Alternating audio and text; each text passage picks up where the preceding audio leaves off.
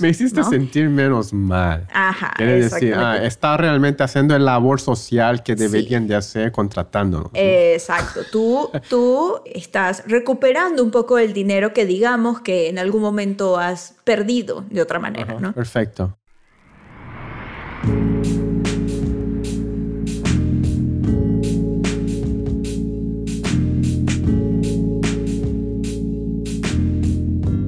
Hola chicos, bienvenidos de vuelta al podcast de Be Here Project, el negocio de la creatividad. Mi nombre es Tai y junto a mi co-host Oriana llevamos más de 30 episodios de conversaciones sobre la industria de la creatividad en el mundo de la fotografía de bodas en México y en el mundo.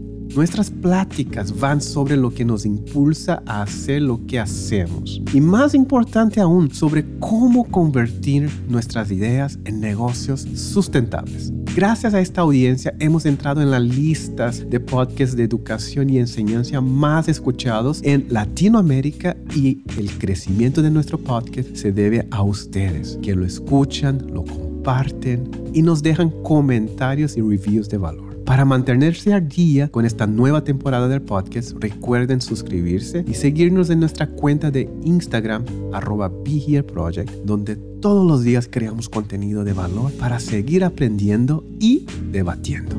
Este proyecto no deja de ser un espacio de crecimiento y educación. Y ahora también estamos a menos de tres semanas del segundo congreso online de fotografía Be Here Project, el 11 y 12 de octubre. Sigue escuchando y te contaremos cómo participar, los costos y los grandes creativos que serán parte este año. Por ahora vamos con el tercer episodio de la cuarta temporada. Y hoy te quiero preguntar, ¿todavía crees en el cliente de bodas ideal? Hola Oriana, ¿cómo has estado? Hola Tae, muy bien. ¿Y tú? muy bien, aquí otra vez como siempre, ¿no? Aquí ansioso. El episodio de hoy va a ser un poco interesante, chicos, así que tienen que estar pendientes porque es un tema que tendremos que tratar con pinzas, pero antes de entrar, quiero recordarles, chicos, que solo faltan tres semanas para el Congreso Online de Fotografía de Boa y hoy vamos a lanzar algo especial para todos los que escuchan el podcast. ¿Ok, chicos? Aquí va los pasos a seguir. Vamos a abrir un día especial donde Oriana y yo vamos a hacer lo que se llama Be Here Podcast Roundtable donde vamos a platicar de diferentes temas con ustedes. Queremos conocerlos, queremos poner una cara a todas esas personas que nos escuchan y poder compartir o intercambiar y conocerlos un poco y quizás tratar uno o dos temas que sean relevantes ¿no? a esta comunidad de creativos. Así que aquí va los pasos a seguir si quieres ser parte de este Be Here Podcast Roundtable. Ok chicos, para participar en este Be Here Project Roundtable, los pasos a seguir son muy sencillos, la verdad. Si tienen Instagram, van a abrir su Instagram y van a compartir en sus historias algún tipo de contenido sobre el podcast. Puede ser una historia donde compartan el podcast desde Spotify o desde otras plataformas en que lo escuchen. Puede ser un reel referente al podcast que haya subido la cuenta de Be Here Project. Puede ser una historia de ustedes escuchando el podcast. La única condición es que tienen que etiquetar a arroba Be Here Project para que podamos nosotros ver en efecto la historia que subieron y tiene que ser sobre este episodio. Tienen que compartir este episodio o tienen que hablar de este episodio o tiene que tener que ver con el podcast sobre este episodio. Una vez que ustedes nos etiqueten, nosotros vamos a guardar esta información y todas las personas que lo hagan no necesitan más nada. No es que alguien va a ganar, no es un giveaway. Todas las personas que lo hagan que compartan un contenido sobre este episodio esta semana, los vamos a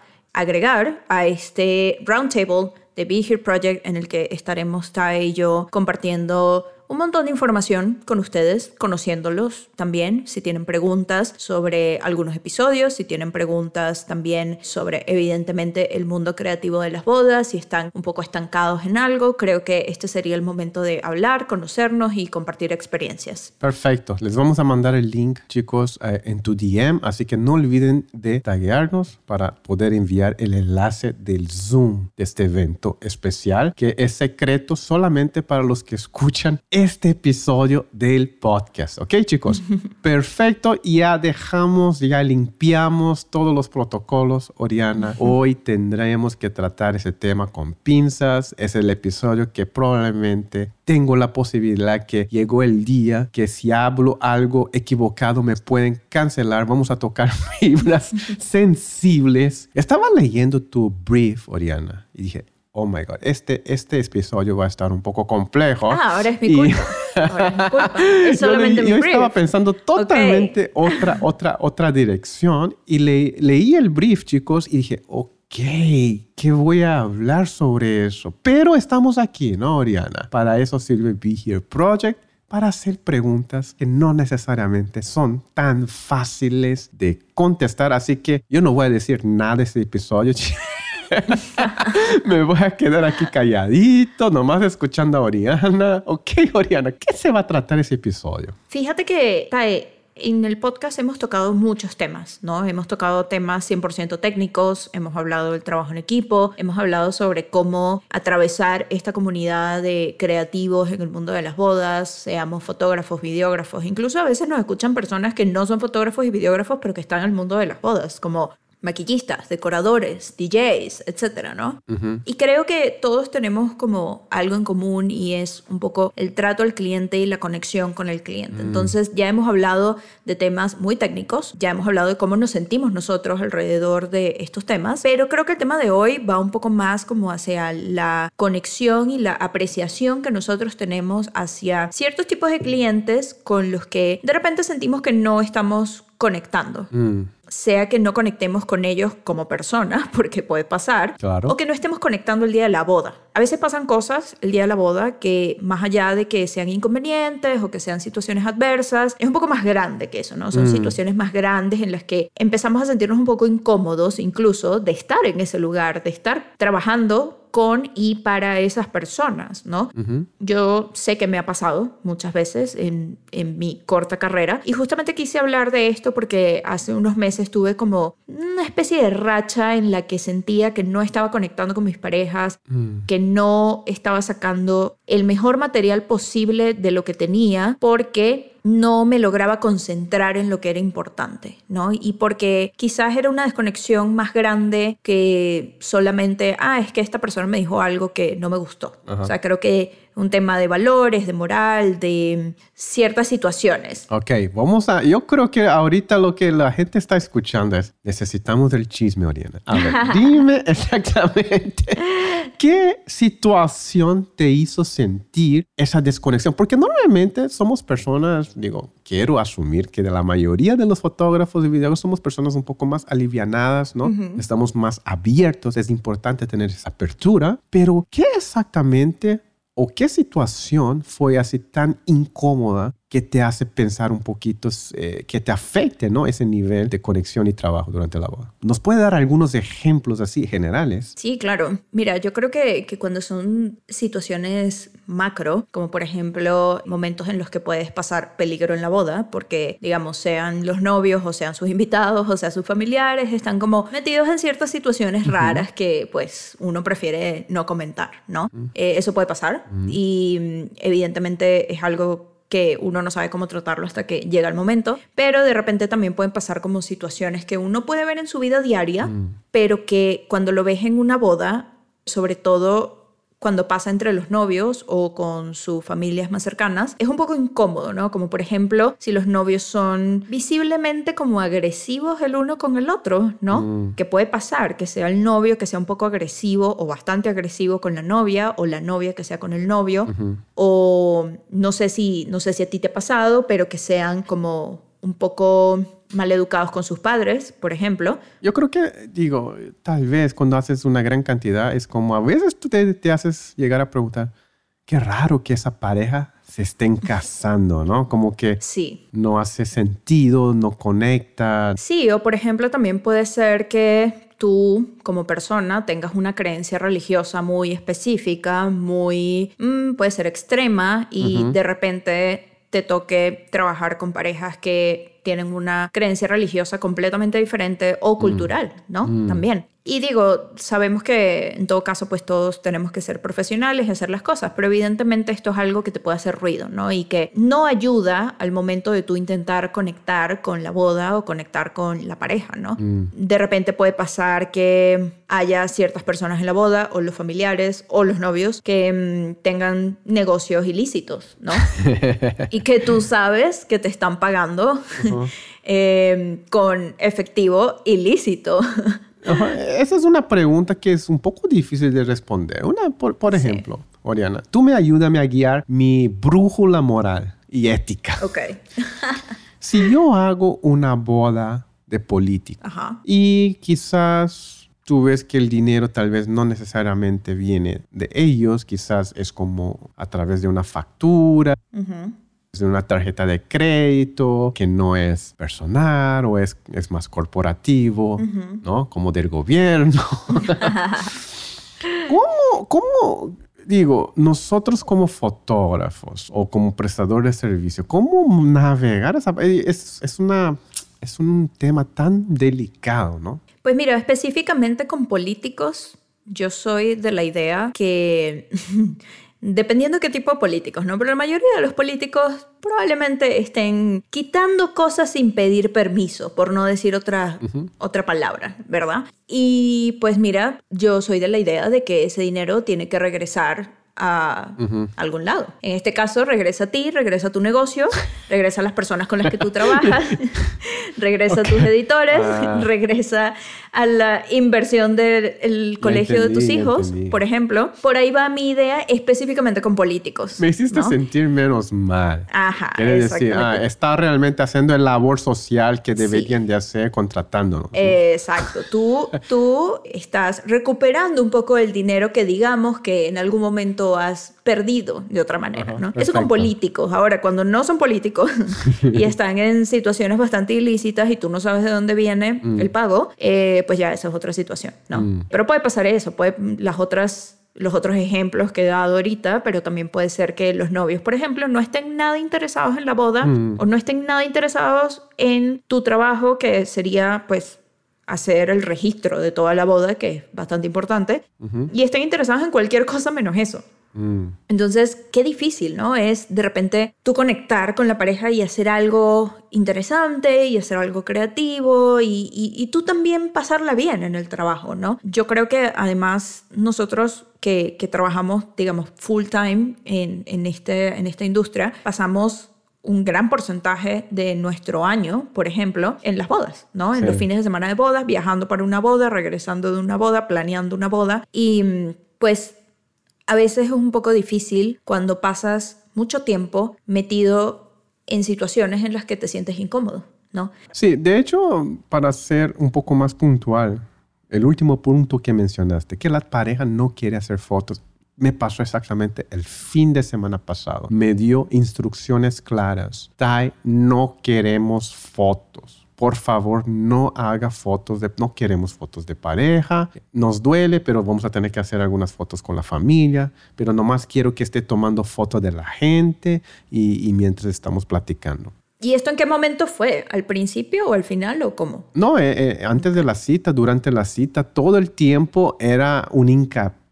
Entonces me quedé tan traumado que cuando llegué me quedé con la duda, no sé cómo lidiar con eso, porque necesitaba sentir un poco, porque muchas veces las parejas dicen eso, pero realmente no es lo que quieren decir. Lo que quieren decir es, no es que no quiero foto mía, es que no quiero pasar haciendo todo el tiempo fotos. Quiero estar en la hora de cóctel y, y tenía que entender si realmente era eso o literal era que no querían foto, porque imagínate, y estoy haciendo foto y, y les pido algo y como que se pongan en una- un modo más defensivo, digan, no, no, no, Tai, no, es que te dijimos que no queríamos foto, como que no quería eh, llegar a esa situación. Entonces tuve que navegar ahí también un poco con pinzas, obviamente en mi perspectiva egoísta, personal. Yo le dije, ¿sabes qué? Hacemos una foto y ya. Porque sé que esa foto, ese retrato, quizás ahorita no les valore tanto, pero quizás les va a servir en el futuro. Claro. Ahora, documenté solo documental. Entonces, es divertido porque te da la apertura para hacer lo que quieres. Estás documentando invitados de la fiesta, pero también es un poco aburrido porque tú no estás acostumbrado a solo hacer eso. Hay como diferentes aspectos de la boda que eh, te estimulan. Entonces, no sé, la verdad, voy a tener que ver qué es lo que pasó y te digo. ¿Y esa fue la única boda que hiciste el fin de semana? Así es, fue la única. No, no es cierto.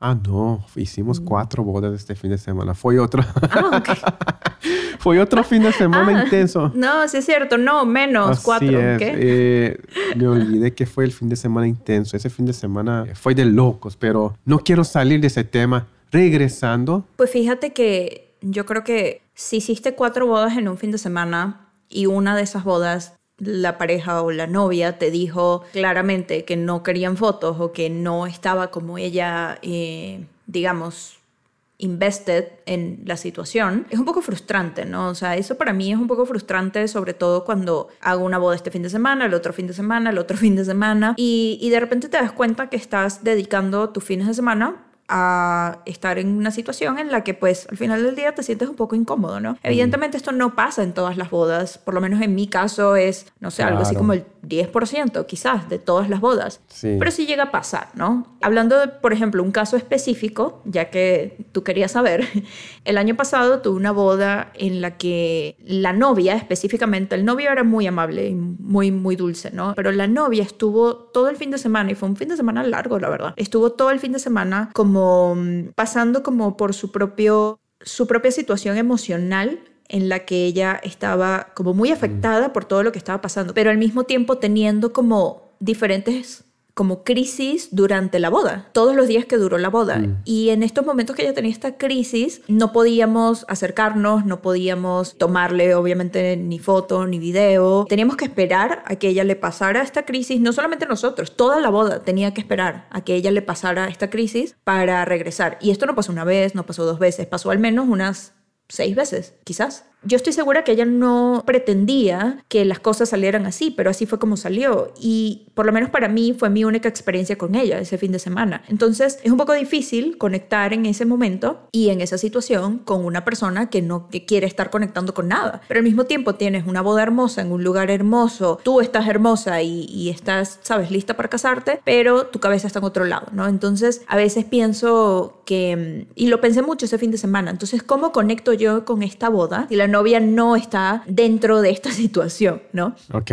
perfecto. Me gustaría saber la opinión de los que escuchan. Mándame en un DM. ¿Qué hacen en una situación incómoda cuando es un obstáculo para construir las imágenes o el resultado que quieres, ¿no? Entonces, vamos a dar esos dos ejemplos. En tu caso, Oriana, ¿cómo documentaste? Ahorita que tú regresas a ese día pensando, ¿cómo, ahorita que tú ves tus, no, las tomas que hiciste y todo eso, ¿cómo fue ese proceso? Yo creo que me enfoqué en hacer mucho contexto y también me enfoqué mucho en el novio y sus amigos. El novio era como muy extrovertido, era una persona que estaba muy feliz de estar en, en la boda, sus amigos también, y me enfoqué mucho en los momentos en que no podíamos estar con la novia, hacía mucho contexto, hacía muchos establecimientos, buscaba como los mejores planos del lugar, etc. Y también me enfoqué mucho en el novio, ¿no? Entonces ok, no puedo grabar con la novia, me voy con, la novia, con el novio. El resultado final no quedó afectado porque vamos a suponer que en tu toma o en tu videos normal tienes ciertas tomas de las novias, ¿no? Y todo eso. ¿Cómo afectó el resultado final? ¿Se cambió o no se notaría? Por ejemplo, si yo viera ese video hoy. No se nota, no se nota porque los momentos en que sí podíamos trabajar con la novia los exprimíamos.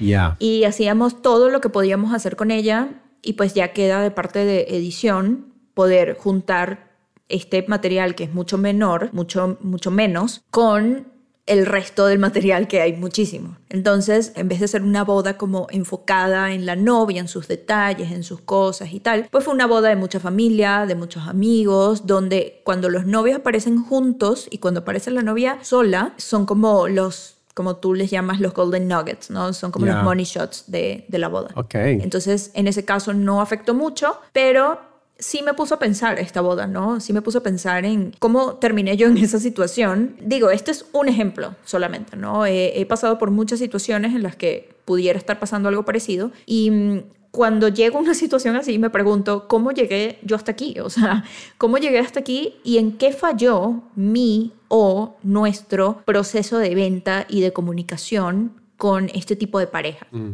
En este caso, esta novia fue algo específico un fin de semana, que ella se sintió así ese fin de semana. Pero ¿qué pasa cuando, por ejemplo, lo que estábamos hablando de parejas que te pagan con negocios ilícitos, por ejemplo? ¿Cómo tú llegas hasta ahí, mm. que te sientes incómodo el día de la boda, pero pues hubo todo un proceso antes. O sea, cómo pasó todo este proceso sin que te dieras cuenta que esta no era la pareja con la que tú ibas a conectar. No sé si te ha pasado. Pero no necesariamente podemos ¿no? Descifrar, por ejemplo, yo no pregunto, oye, ¿eres político o, eres, trabaja en el narcotráfico? Nos podrían decir, ¿cómo, ¿cómo vas a saber eso, no? Pues mira, yo no sé si, si todos lo hacen, yo particularmente investigo mucho a los novios que, que me solicitan un servicio. Mm. Eh, a mí sí me gusta pensar que mm, el fin de semana que voy a pasar y la boda que voy a documentar va a estar un poco alineada con, con también lo que yo creo, lo que a mí me gusta y con personas con las que puedo conectar, porque al estar conectando con estas personas, evidentemente el resultado, por lo menos en mi caso, va a ser mucho mejor, ¿no?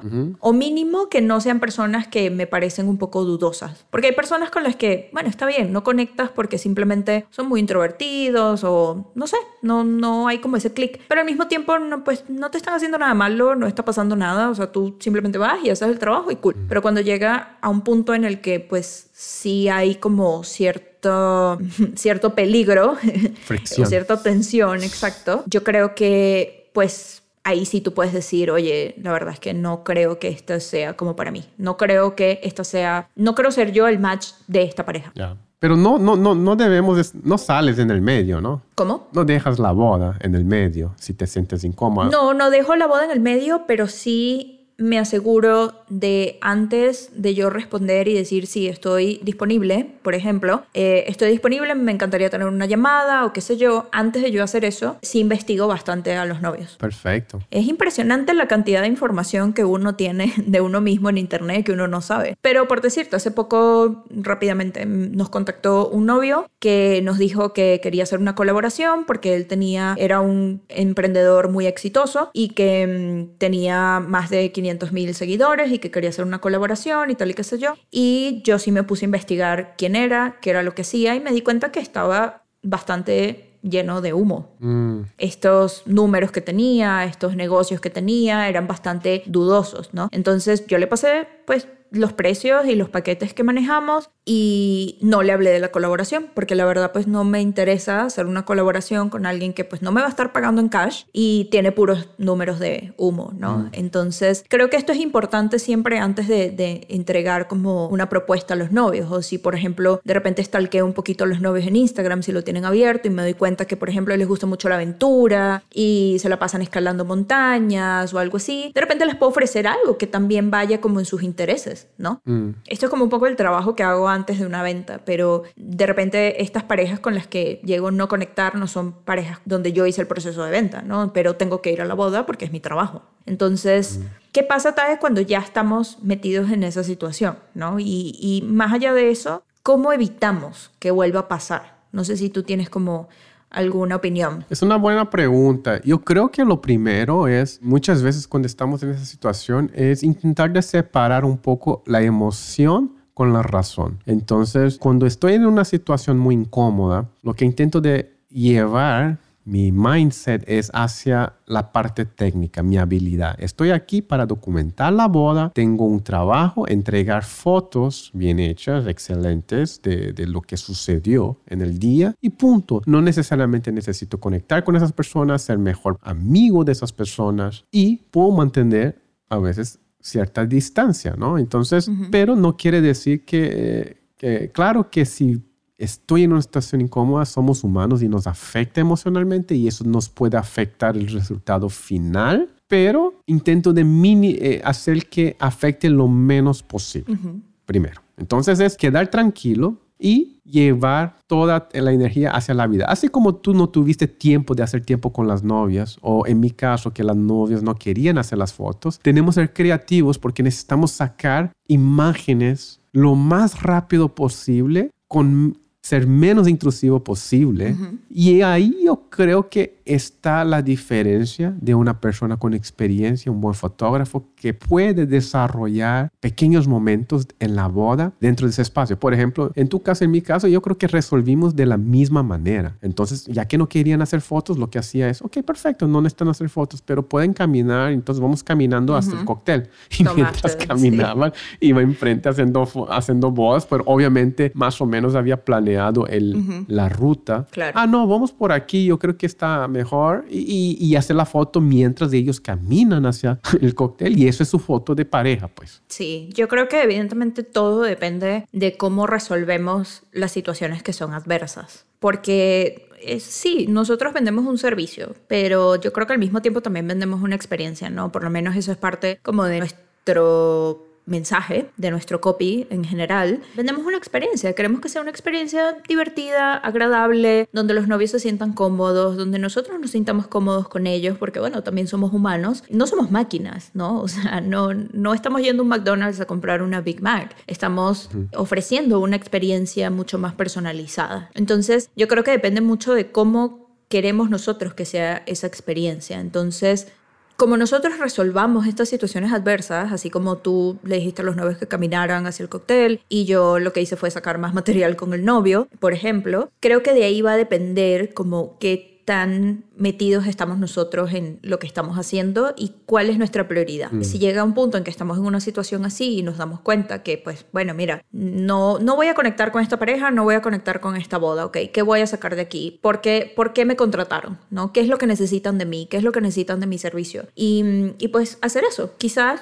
pues compartiste tres palabras con los novios. Bueno, está bien, pero fuiste, hiciste el trabajo y les entregaste algo que muy probablemente les vaya a gustar porque también tiene que ver con lo que ellos entregaron ese día, ¿no? Con lo que ellos dieron ese día en la boda y, y cómo vivieron la boda. Así es. Pero creo que puede pasar, Tae, que de repente, sobre todo nuevos creativos o, no nuevos creativos, pero nuevas marcas, nuevos negocios, de repente se den cuenta un día que están como atascados en ese círculo vicioso de... No pueden salir.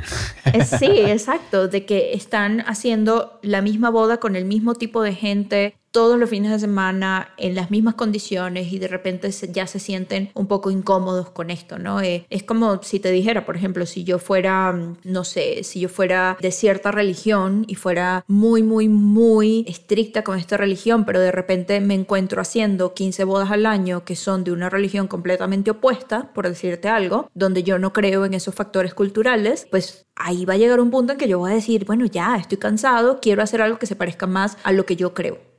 A lo que yo soy. Mm. Para yo poder dar como ese 100 y sentirme motivado, no solamente por dinero, porque llega un punto en que el dinero quizás te motiva hasta cierto punto. Y naturalmente de repente viene un burnout porque va a venir, no importa, te lo aseguro, Tae, no sé, mira, he hablado con muchos videógrafos, con muchos fotógrafos, no importa la cantidad de dinero que estés haciendo al año, si estás invirtiendo tu tiempo y tu energía y tu talento en una situación o en un tipo de situación donde te sientes incómodo, donde no das lo mejor de ti, va a venir un burnout. Es que va a venir. Así es. Entonces, es una situación que pasa. Sí, había hecho una pregunta a ti antes de ese podcast, ¿no? Antes de hacer la grabación oficial. Y la pregunta fue exactamente esa. Eh, sí entiendo la cuestión de burnout, sí entiendo la conexión de no tratar parejas que no necesariamente están alineados con nuestros ideales, pero vamos a suponer que hay un propósito mayor. Vamos a suponer que mi mamá está enferma en el hospital y tienen que tomar unas pastillas y toda la semana tengo que pagar las cuentas. Y tengo que continuar haciendo esas bodas. Es es un escenario, ¿no? Solamente para, el argumento. Pero, ¿cómo tú crees que sería la situación de esas personas? ¿Cómo tú crees que eventualmente llegaría al burnout? ¿O tú crees que el propósito sería tan grande que seguiría independientemente de esa condición de que están con los clientes, ¿no? Que están alineando con su visión o no. Yo creo que igual va a venir un burnout. O sea, creo que el burnout viene sin que nosotros lo queramos, sin anunciarse, simplemente llega, o sea, va a pasar. No importa que resuelvas lo que tienes que resolver. Eh, sobre todo si la razón, si la única razón por la que estás haciendo estas bodas con las que no estás de acuerdo, con las que no estás conectando, si la única razón es económica, yo creo que el burnout va a venir más rápido incluso. Porque sí, puedes estar cobrando lo que estés cobrando, pero no te va a quedar nada al final del día más que pagar las cuentas. Y si eres creativo, yo creo que la idea es pensar en una manera en que puedas pagar las cuentas y también estés como un poco animado por lo que estás haciendo. Creo que mientras más honestos seamos con nosotros mismos sobre qué tipo de bodas queremos hacer y cuáles son nuestras prioridades y realmente qué es lo que estamos buscando, sobre todo como creativos, porque lo que te digo, no somos máquinas, creo que más rápido va a venir una respuesta hacia cómo cambiar como este escenario. Si ya yo pasé por ciertas bodas este año o el año pasado con las que no me sentí cómoda, ya yo estoy haciendo cambios, ¿no? O sea, y te hablo de yo en este momento, ya yo estoy haciendo cambios mm.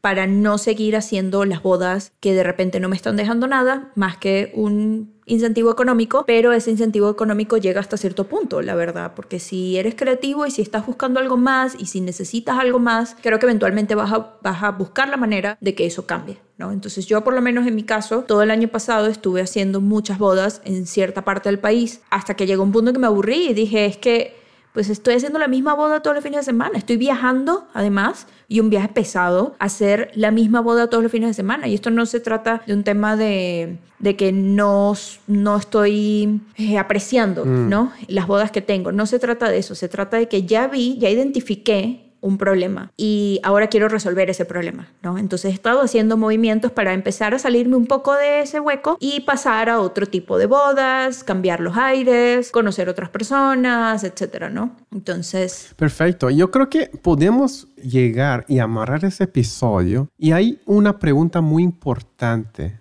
que pusiste aquí en el brief es en qué parte falló nuestro proceso de venta y si es que estamos en una situación donde sentimos un poco sin inspiración, sin conexión emocional con las parejas, ¿qué podríamos hacer para evitar? ¿no? Hablamos de qué es lo que podríamos hacer en el momento, pero creo que la pregunta más importante y quizás la parte más importante de este post es exactamente ahorita, que es cómo prevenir llegar a este lugar, ¿no? ¿Qué es lo que podemos hacer para mejorar un poco nuestro contexto, Diana? ¿Tienes algunas ideas? Sí, yo creo que lo primero que hay que hacer es identificar los elementos con los que no estamos conectando. Sea un lugar, sea un tipo de pareja, sea algo cultural, que pues que no estés de acuerdo, no lo sé. Y una vez que identifiques los elementos con los que no estás conectando, que no están funcionando, creo que entonces tenemos que replantear la comunicación de nuestra marca como hacia esos elementos. Preguntarte, mm. ¿por qué estoy cerrando tantas bodas de este tipo de persona con, con el que no estoy de acuerdo? O en mm. este lugar que no me gusta. Entonces, una vez que identifiques los elementos y replantees la comunicación, creo que es momento de cambiar palabras, cambiar colores y cambiar lenguaje con el cliente. Creo que esto es súper importante porque si llevas mucho tiempo haciendo lo mismo, tiene que haber algo que no esté funcionando, empieza a cambiar cosas, ¿no? O sea, si no te gusta lo que están hablando, cambia la conversación, básicamente. De, hecho, tengo un hay una pausa, pero de hecho tengo un fotógrafo que me pregunta, oye, Tai, no estoy consiguiendo conseguir esos nuevos clientes. He aplicado todo lo que me has dicho, pero no estoy consiguiendo. Y veo sus fotos y no está tan alineado con el cliente que quiere entrar. Y le estoy diciendo, hey, haz ese tipo de foto con ese tipo de edición. Pero algo, es algo tan difícil de nosotros despegarnos de, de, nuestra visión, de nuestra edición, de todo lo que hemos aprendido, digamos, desde el comienzo de la fotografía, ¿no? Entonces es un reto grande, chicos, es un reto que... Y, y, y, segundo, ¿cómo podemos tener ese autoanálisis? Estoy seguro que nadie de sus amigos llega y dice, hey, ¿sabes qué, man? Yo creo que aquí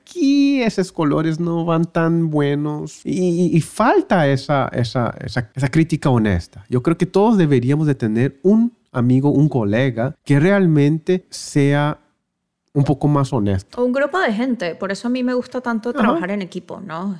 Yo creo que no pudiera, sobre todo en video, creo que no pudiera trabajar 100% sola porque me volvería loca, o sea, necesitas a mm. alguien con quien rebotar ideas y que sea honesto sobre lo que estás haciendo, ¿no? Pero bueno, después de esto, de lo que hay que cambiar, yo creo que es importante también priorizar lo que más importa, ¿no? Valga la redundancia, priorizar qué es lo importante para nosotros, qué es lo que realmente con lo que sí queremos conectar. Luego, creo que viene un tiempo en el que tienes que definir un límite hasta dónde vas a hacer estas bodas. Hasta dónde, si ya tienes, no sé, 20 bodas vendidas este año y ya dijiste, bueno, ya tengo estas bodas, las voy a hacer, entonces voy a empezar a cambiar mi estrategia para el año que viene. Y ya tengo que ponerme un límite. Y con este límite viene otro punto que es sacrificar la cantidad por la calidad. Si te das cuenta que el año pasado de 30 bodas que hiciste, no sé, 15 fueron bodas que pues no, no te sentiste bien, no te gustaron, fueron cualquier cosa, se te olvidaron los nombres de los novios, o sea, fueron completamente irrelevantes, creo que entonces es momento de cambiar la estrategia de la cantidad de bodas que estás aceptando porque te están desgastando básicamente. Y va a doler al mm. principio porque vas a tener que decirle que no a muchas cosas y vas a tener que sacrificar un poco ese ingreso, pero creo que genera exactamente los resultados que estamos buscando. Quizás no ya, pero sí en un mediano plazo. Qué difícil. Llegar a la Navidad sin regalos. Pues ahí está de tu parte saber qué estrategia vas a seguir de que si estás aceptando menos bodas, pues, ok, ¿cómo vas a cobrar esas bodas? ¿O de qué manera las vas a hacer? O quizás estás haciendo menos bodas, pero si tienes una familia, te vas a llevar a tu familia a los viajes, ¿no? O sea, ya eso depende como de tu estrategia, ¿no? Luego, casi de último, creo que un, tip importante es conectar con otras personas de otros medios, no solamente de bodas, ¿no? Si, eh, preguntarte de dónde vienen tus clientes. ¿Vienen solamente de unos coordinadores que te, que te recomiendan, por ejemplo? Y que hace todo como mucho más impersonal o tus clientes vienen porque tienes una, no sé, una imagen como bastante relevante en redes sociales, por ejemplo, y te encuentran por allí, o vienen de personas que tú conoces. Entonces, creo que si ya venimos haciendo mucho de lo mismo, creo que es momento de empezar a conectar con otras personas fuera del mundo de las bodas para poder conseguir esos clientes eventuales que estamos buscando, ¿no? Y el último punto, que yo creo que regresamos a esto en muchos episodios, es que el networking es clave.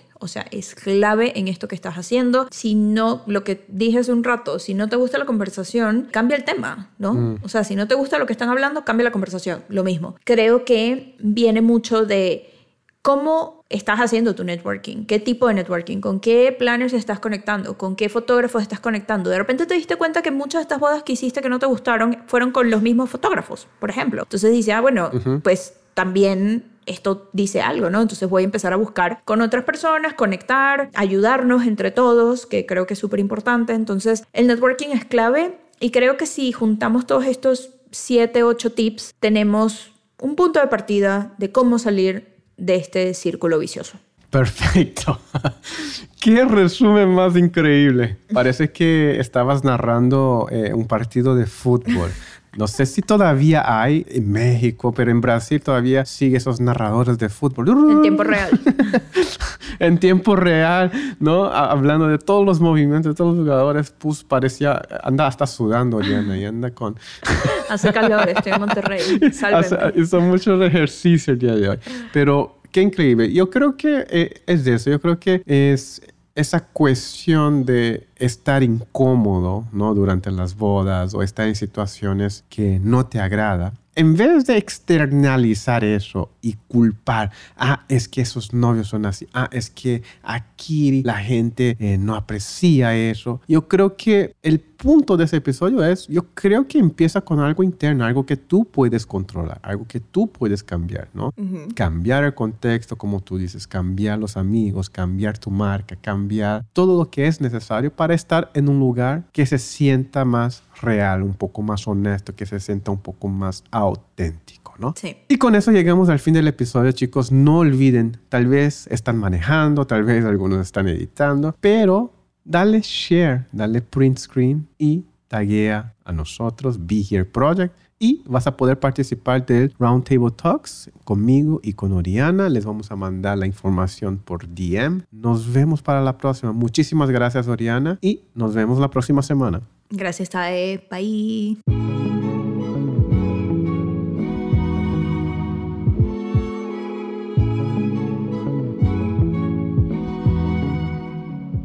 Chicos, de nuevo muchas gracias por escuchar. Espero que haya disfrutado esta conversación y les haga replantear un poco cuál es el mercado al que quieren servir y cómo dejar de servir mercados con los que no conectan.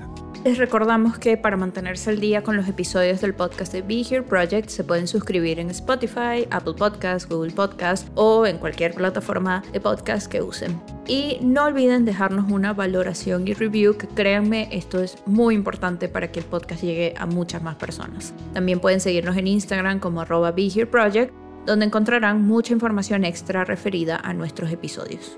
La comunidad de Be Here crece todos los días en Facebook. Únete al grupo privado de Be Here Project Oficial para ser parte de nuestras conversaciones diarias y también como extra te puedes suscribir al canal de YouTube. Todos los links que mencionamos los pueden conseguir en las notas de este episodio. Mi nombre es Tai. Y mi nombre es Oriana. Y nos vemos en el próximo episodio del podcast de Be Here Project, este espacio donde crecemos todos los días en nuestros negocios de fotografía de moda, sin filtros, sin miedos.